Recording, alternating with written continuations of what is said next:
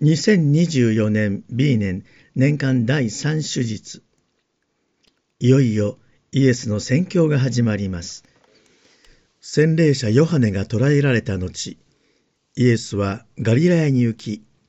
時は満ち神の国は近づいた。悔い改めて福音を信じなさいと呼びかけました。時が満ちるとは神の計画が成就する特別な意味を持った時それによって歴史が変わるような大切な時がいよいよやってきたという意味です。旧約聖書では神はイスラエルに救い主を送ると約束していましたがその約束が果たされるまで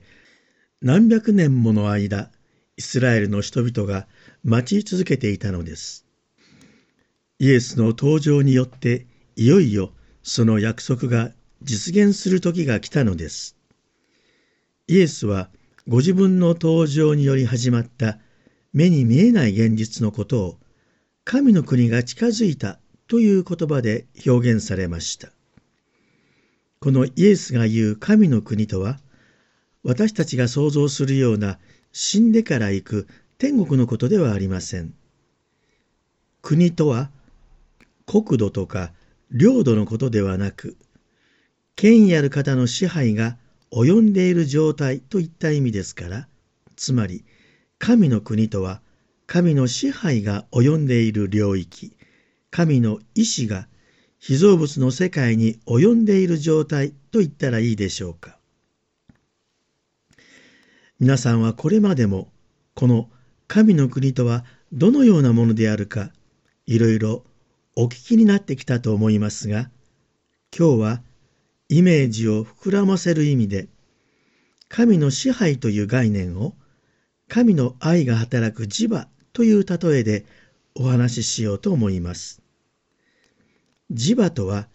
磁力でできる電気的な力が及んでいる領域のことですが、ここでは電気ではなく、神の愛の力が及んでいる空間を想像してみてください。私たちがこの神の愛の磁場に入れば、私たちの心にも磁場が生まれ、神の愛の力が私たちのうちに働きかけるのです。そしてこの磁場は人と人との間にも生まれ、一人また一人とすべての人々が神の方へ引きつけられていきます。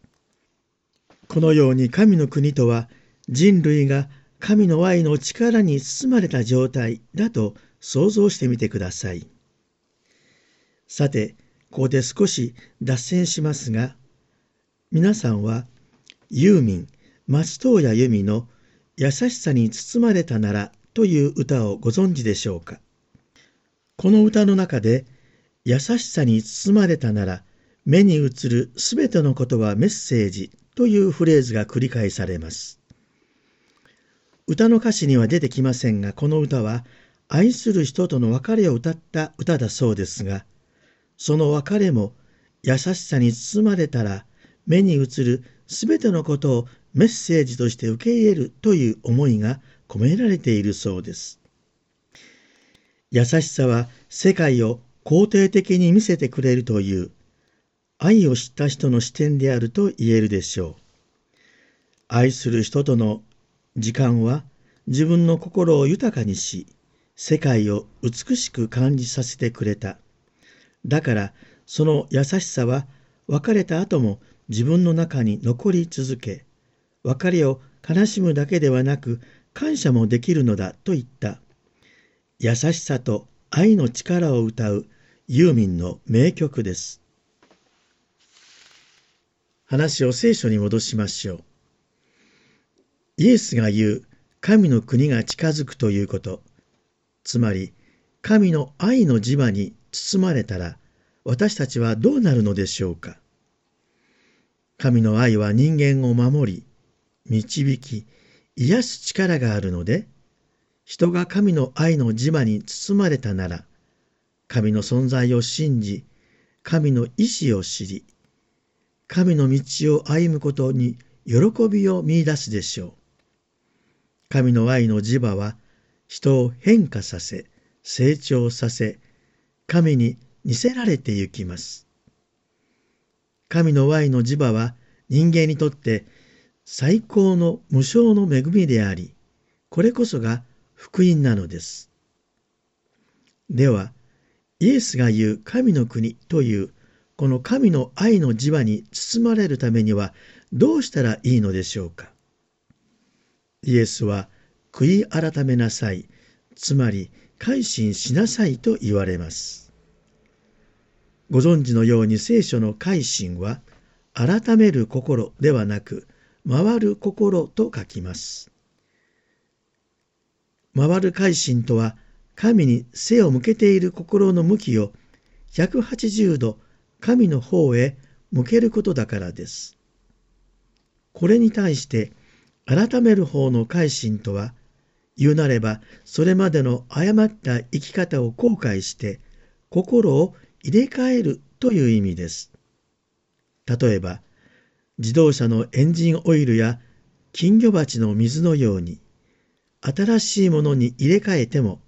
しばらくするとまた濁ってきます。ですから何度も何度も繰り返し入れ替えなければなりません。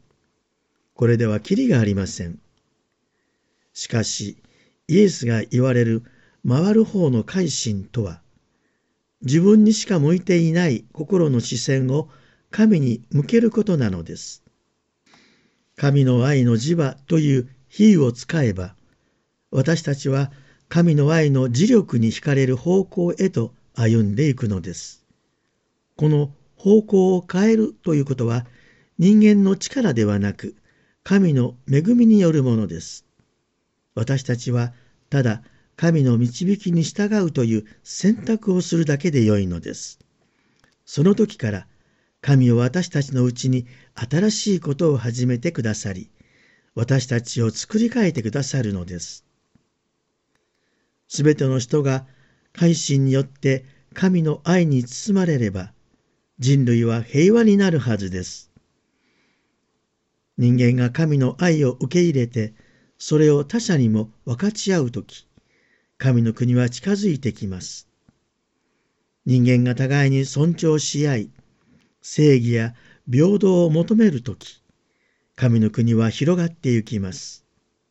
そして人間が自然や環境を大切にすれば、世界は美しく輝いてゆきます。神の国は人類が神の愛に包まれた状態だけではなく、さらに人類が神の愛の力を発揮する場ともなると言えるでしょう。皆さん、時が満ちたという今日のイエスの言葉が皆さんの心に届いたでしょうか決断の時は今なのです。神の愛の磁場がそこにあるのです。神の愛はいつも私たちに注がれています。神の愛は目に見えないかもしれませんが、先ほどの歌のように目に映るすべてのことは神からの愛のメッセージとなるのです。